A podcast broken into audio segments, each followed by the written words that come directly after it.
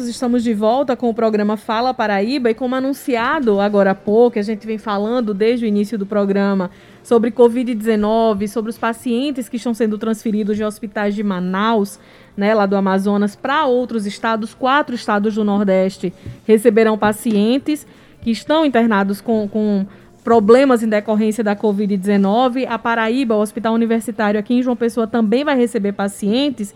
E aí, a gente entra na parte da imunização, da necessidade de vacinas e vamos conversar bastante sobre isso agora com o doutor em microbiologia, Luiz Almeida, ele que integra o Instituto Questão de Ciência, está em linha conosco para falar mais sobre tudo isso. Muito obrigada por estar conosco, pra, por participar aqui do Fala Paraíba, doutor Luiz.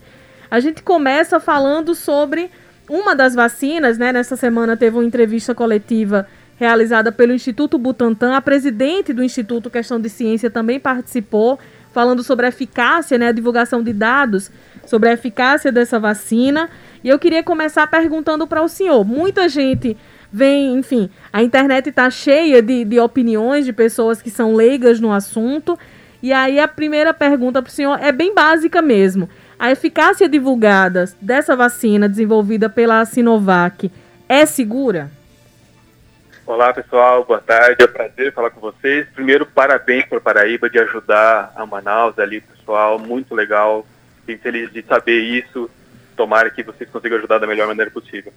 É, essa é, eficácia anunciada ficou meio uma bagunça, né? Que uma hora eles falavam de uma, falavam de outra, mas essa é a eficácia geral da vacina, 50%, um pouco mais de 50%, é a eficácia geral que a gente precisa saber, principalmente para planejar a distribuição da vacina. Então, essa eficácia de 50%, ela envolve todos os outros graus de doença, né? Porque as outras porcentagens que foram anunciadas eram específicas para alguns graus da doença de Covid. A gente sabe que Covid tem doença leve, ela pode ser grave, pode ser moderada.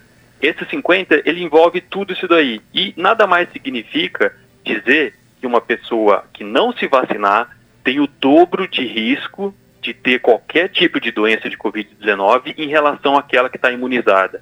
Então é isso que essa vacina está mostrando fazer. Ela vai diminuir o seu risco de pegar Covid-19 pela metade. É isso que a gente precisa saber e informar as pessoas. É, Luiz, em relação a. Vamos tentar didaticamente destrinchar esses outros percentuais que, que, que você apresentou. Né? Tem, uhum. tem circulado até alguns gráficos interessantes na internet, mas é, é muita gente fica em dúvida. Aí se apresenta a, a, algum índice para enfim, infecção moderada ou sintoma moderado, sintoma leve. Enfim, você pode destrinchar um, de alguma forma mais didática esses percentuais? Claro, Marcos, prefeito. Vamos lá. É, o estudo do Butantan ele foi baseado numa tabela da OMS, da Organização Mundial da Saúde, que vai de 0 a 10 essa tabela.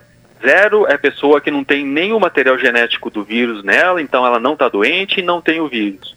A escala de 1 até 3 é doença leve, tá? 4 e 5 é doença moderada, de 6 até 9 é doença grave e 10, o último grau, é morte. Então é isso que eles dividem a Covid-19, nesses vários graus. Aquela eficácia de 78% é em relativo ao grau 3 da doença leve, hum. tá? Ah, o, o, o, resto ali, daqueles 100% que eles apresentaram, a gente nem precisa ficar muito entrar em detalhes porque foram números pequenos mas é de doença moderada até doença grave, tá? Então eles viram que ninguém precisou ser internado e que também ninguém morreu ainda com os números que eles se apresentaram ali. Então é importante a gente ter esses números para é, desmembrar um pouco a doença. Mas o, realmente o que interessa é esse dos 50%, porque ele está englobando todos os graus de doença. Então, proporcionalmente, ele vai diminuir doença grave, doença moderada, doença leve, tá? Então, eu só, eu só falei, é, são desfechos diferentes. Desfecho primário era isso daí. O objetivo principal do estudo era qualquer grau de doença que nossa vacina consegue prevenir. Ponto. Depois, os desfechos secundários, aproveitando que eles já estavam fazendo estudos, eles observaram isso. Ah, mas então, de, de, de percentual aí, qual que é de doença moderada, qual que é de doença grave, apenas para constar esse dado e realmente ter uma importância. Falar, olha, a gente conseguiu ver que a gente não precisou nem internar as pessoas incrível, tá? Então é isso que quer dizer essa bagunça que foi toda gerada em torno dessas eficácias, por isso que tem algumas eficácias diferentes, porque são desfechos secundários do estudo. O principal é aqueles de um pouco mais de 50%. Entendi. Mas em linhas gerais, assim, também para o cidadão compreender melhor, no universo de, de, de, de testados que participaram dessa fase de testes, ninguém precisou ser internado, não é isso?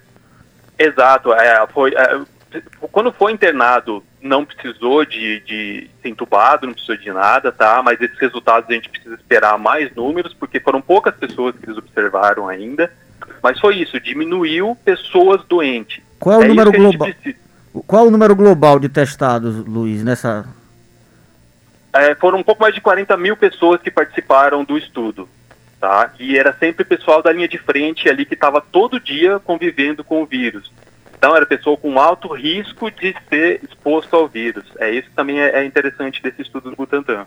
Quando a gente fala sobre o desenvolvimento da imunidade no corpo, essa imunidade começa a se desenvolver já com a primeira dose ou apenas após a segunda dose que realmente tem uma segurança maior da pessoa estar imunizada?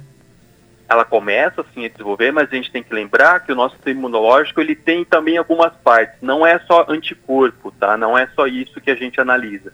Tem também células de memória, que daí a gente lembra que a gente foi infectado e consegue produzir mais anticorpos se a gente entrar em contato com o vírus de novo. E tem um outro tipo específico de célula também, que ela consegue detectar células do nosso organismo que estão infectadas com o coronavírus e elas vão lá e matam essas células para impedir que o vírus se replique e infectem a vizinha. Então tem todo esse sistema de resposta. E aí ele demora um pouco mais para ativar toda essa cadeia. Então por isso que é importante a gente ter duas doses para dar um reforço. A primeira, imagina que o vírus é como se fosse um bonecão de, de, do boxe que você treina, só que ele não te bate de volta. Então a gente treina um pouquinho com aquele vírus inteiro, só que ele não faz nada na gente, ele não causa doença para a gente realmente lembrar de como foi essa briga quando a gente encontrar o lutador de verdade, que é sim daí o, o Covid-19, o SARS-CoV-2. Isso que a gente treinar melhor o nosso tecnológico. Desde, desde, desculpa, Marcos. Desde o início da pandemia, muitas pessoas vêm falando sobre a imunidade coletiva, sobre o número X de pessoas que, se recuperando da Covid, garantiria que acabaria, né, diminuiria a circulação do vírus. Enfim, a gente acabou sendo surpreendidos depois com reinfecções por Covid-19 e mutações desse vírus. Havendo a imunização, começando a vacinação aqui no Brasil, qual é o número, considerando que nós temos 210 milhões de brasileiros e a vacinação vai seguir, enfim, todo um cronograma de grupos prioritários? Qual é o número médio para a gente poder ter uma segurança de ter essa, essa imunidade coletiva aqui no Brasil? Perfeito. É, isso daí é, é, bom a gente esclarecer também. Você ter a doença, ter o vírus de verdade, não é a mesma imunidade que você vai gerar com a vacina. O vírus, ele não só causa Covid-19, ele atrapalha todo o nosso sistema imunológico, ele dá um apagão ali, ele, ele ataca, é, dá uma bagunçada no nosso sistema imunológico. E aí por isso que ah, há casos de reinfecção, porque pode ser que a pessoa ou pegou poucas partículas do vírus, e aí nosso sistema imunológico não lembra não treinou muito bem enquanto isso daí, a gente não ficou doente, ou pode ser que realmente o vírus até bagunçou um pouco essa nossa memória imunológica. Então por isso que é importante, a gente não vai ter uma imunidade de rebanho, uma imunidade coletiva, deixando as pessoas ficar doentes. Isso a gente está vendo em Manaus, que está acontecendo, muitas pessoas já estão, estão infectadas pelo vírus e a gente não teve essa imunidade de rebanho. A respeito dos números, o que a gente pode dizer é que a gente não vai vacinar nesse primeiro momento menores de 18 anos e também alguns outros grupos, como grávidas e outros diversos. Então, o universo que a gente pode vacinar é, é, é estimativa de 162 milhões de brasileiros, tá? E aí a eficácia da vacina também importa para a gente calcular quantas, qual porcentagem dessa população a gente precisa vacinar. Com a Coronavac, a gente vai precisar vacinar 99% da população. E eu falo esse número com bastante tranquilidade, porque o SUS é extremamente capaz de fazer isso. Se a gente comparar com a vacinação do gripe do ano passado que aconteceu durante a pandemia, a gente fez drive-thru, fez todo um esquema especial para fazer essa vacinação. A gente vacinou 100% do grupo prioritário em 100 dias. Então a gente é plenamente isso desde que, claro, a gente tem os doses. É, a gente chega na parte polêmica do negócio, né? A gente vem acompanhando a divulgação feita pelo governo federal, especialmente, porque enquanto estados, apenas São Paulo teve condições de adquirir doses naquele primeiro momento da Coronavac. E aí o governo federal fala de, de acordos para aquisição da vacina desenvolvida pela, pela Universidade de Oxford e AstraZeneca, que será produzida pela, pelo Fiocruz, né? Pela Fundação Oswaldo Cruz. Mas até agora não temos essas doses, né? Tem polêmica envolvendo até o avião que vai buscar essas doses uhum. na Índia. É, esse atraso no, no, início da vacinação, a gente vem acompanhando que mais de 50 países já têm vacinado. Piora a situação da doença aqui no Brasil? As mutações que o vírus vem sofrendo agrava toda essa situação também? Perfeito, é isso. A gente vai, cada dia que a gente fica mais nessa discussão se a minha vacina é maior que a sua, a minha é melhor que a sua, não importa essa coisa de eficácia. Essa eficácia, de novo, ela vai servir para a gente fazer, otimizar a campanha de vacinação, falar, olha, a gente precisa vacinar tantas pessoas na Paraíba, a gente precisa de quantas doses para lá, então? É isso que vai servir a eficácia, para isso que a gente precisaria planejar desde como os outros países estão fazendo. Desde lá de julho do ano passado já estava todo mundo planejando. A nossa felicidade que a gente mora no Brasil é que a gente tem um sistema único de saúde que tem uma estrutura totalmente capaz de capilarizar essa distribuição, desde que a gente tenha doses. Então a gente tem a estrutura, só que a gente não tem as doses. Os outros países têm as doses, mas estão penando para ver com a estrutura dela. Então, é, realmente ficar essa discussão, é, politização da vacina, não vai ajudar em nada a população. Vai deixar o vírus circulando, pode dar a possibilidade de ter mutações, mas as vacinas provavelmente conseguem também combater essas novas mutações. Mas o problema é que daí uma mutação pode fazer com que o vírus se espalhe mais rápido. O que a gente está vendo agora não é isso, por enquanto não parece ser isso, parece ser muito mais reflexo das festas de final de ano, de aglomerações no Natal, uhum. de aglomerações no Ano Novo. Semana que vem, essa aqui dessa semana deve estar mostrando os resultados das festas de Natal, nas próximas semanas deve estar mostrando o resultado das festas de Ano Novo. Então, mas a gente também deixa brecha para o vírus se ir replicando e conforme mais ele se replica, ele vai tendo mutações. Então a gente precisa realmente, o quanto antes começar a vacinar, primeiro para pessoas pararem de ficar doentes e voltarem nos hospitais. É isso que a vacina vai fazer. Se ela vai parar de fazer transmitir o vírus, isso deve acontecer. Mas a gente ainda não, não, não foi isso que foi testado nos testes da vacina.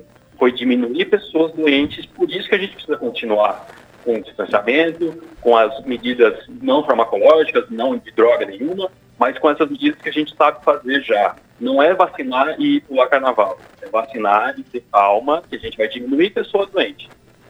Perfeito, Luiz. E, e, ainda dessa perspectiva de existir algum calendário de vacinação ou alguma, alguma coisa mais concreta pela frente, é, é, está sendo decantado aí o próprio ministro da Saúde na sua quando divulgou a, o início da vacinação no Brasil para a próxima quarta-feira se referia a uma reunião de análise ou de referendo né, da Anvisa para, enfim, analisar inclusive a Coronavac e tudo mais no próximo domingo.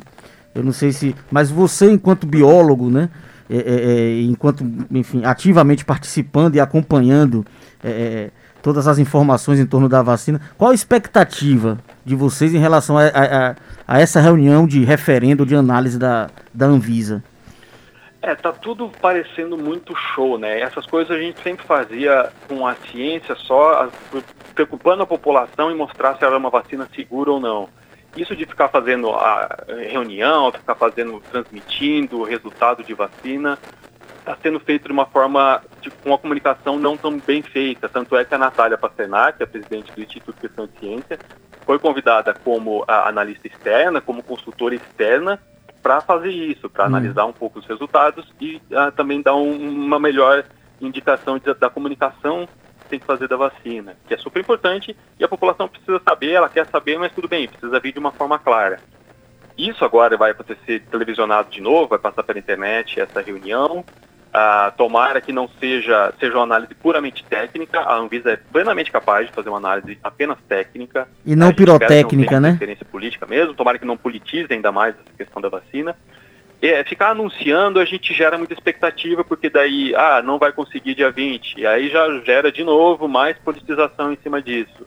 A Exato. gente tem que fazer disso de uma forma mais adulta, e respeitando a ciência, respeitando os grandes profissionais técnicos que a gente tem para avaliar a segurança dessa vacina. Não precisa virar um, eu não sei, eu vou falar um time aqui de Fla-Flu que é mais Brasil, né? Então uhum. não precisa virar realmente uma disputa de time de futebol, isso daí, tá? Uma vacina maior que a outra, não sei o que lá.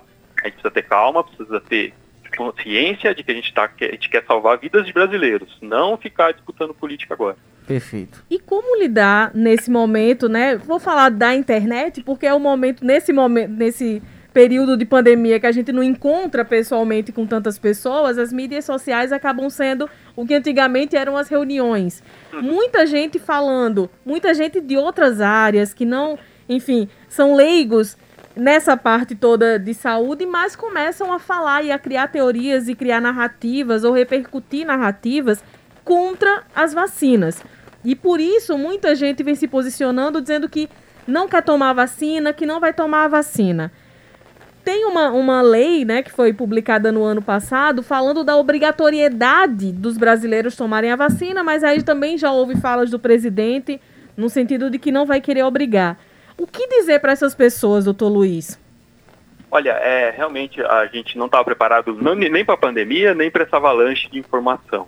A gente tem muitos desses grupos, estão crescendo aqui no Brasil. Teve uma pesquisa publicada do Datafolha que entrevistou pessoas perguntando se eles tomariam qualquer tipo de vacina e 22% delas responderam que não, qualquer fosse a vacina. Então isso é um grande problema, tendo em vista daqueles números que eu falei que a gente vai precisar vacinar 99% da população. Dentro desses 22% tem a galera negacionista mesmo, talvez a gente não consiga convencê-las, mas tem muita gente que está pedindo ajuda para realmente entender o que está acontecendo. E são dúvidas sinceras, dúvidas que a gente precisa aproveitar que a ciência está em voga para explicar para as pessoas. Então a gente fala que é tipo, a gente está num barquinho ali tentando salvar essas pessoas que estão levantando a mão, que querem, estão pedindo ajuda nesse mar de desinformação. E tem a galera que está no fundo do mar puxando o pé dessas pessoas para baixo mesmo. Então a gente tem que combater isso daí. Para a população, o importante é, de novo, a gente mostrar que é uma vacina segura, que nossos técnicos avaliaram, nossos grandes cientistas brasileiros avaliaram, fizeram um teste independente de empresas por fora, independente de esquerda ou direita, eles são plenamente capazes de fazer isso, tá? Então, é, não ficar preso muito a essas teorias de conspiração, de chip na vacina, de jacaré, nada disso, tá?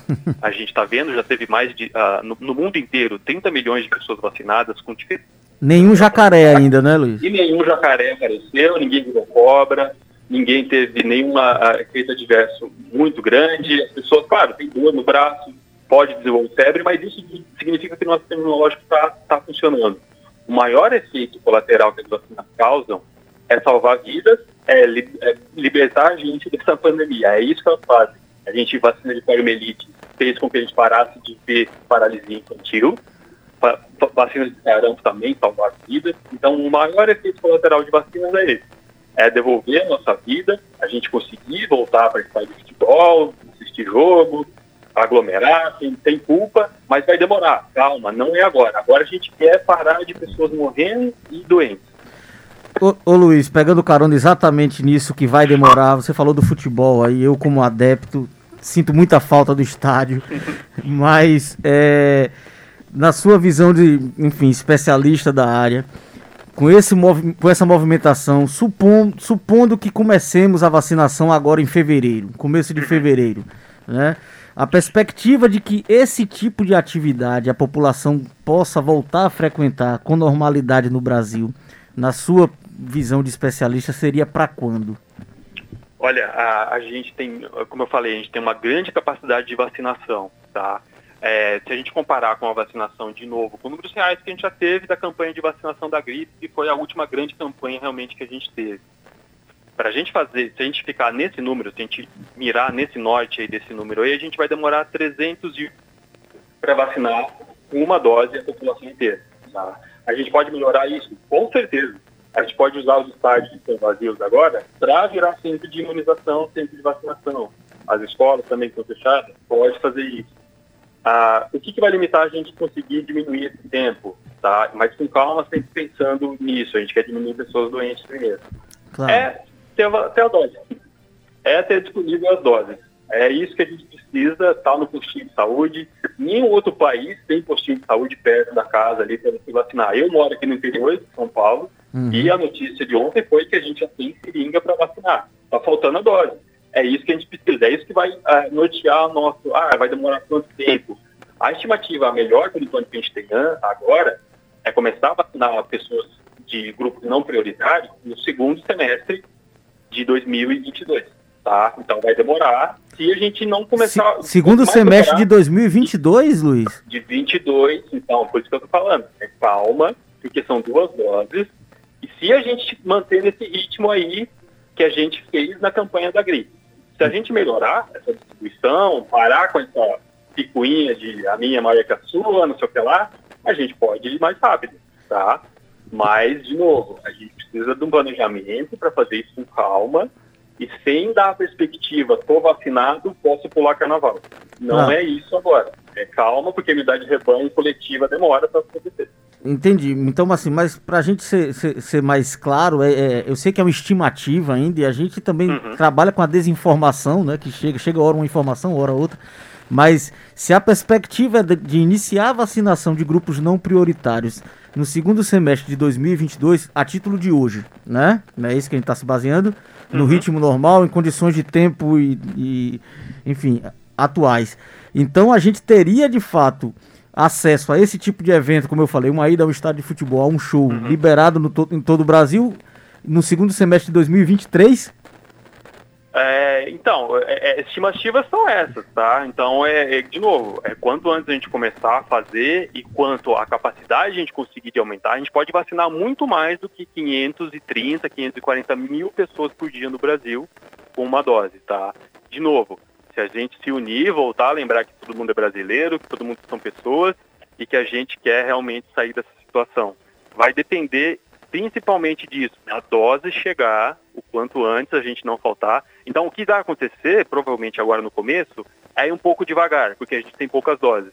Mas o Butantan tem uma capacidade gigantesca de produzir as vacinas, a gente tem a logística para transportar isso daí, mas.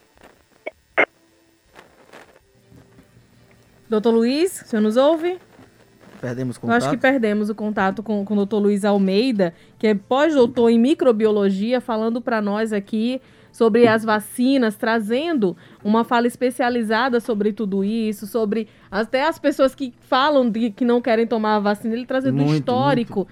de quantas doenças foram erradicadas no Brasil com o sistema de vacinação pelo SUS, né? Falando também do, do grande esquema de vacinação que já é realizado normalmente e trazendo informações também sobre a previsão de período para essa imunização. Retomamos o contato com o Dr. Luiz Almeida.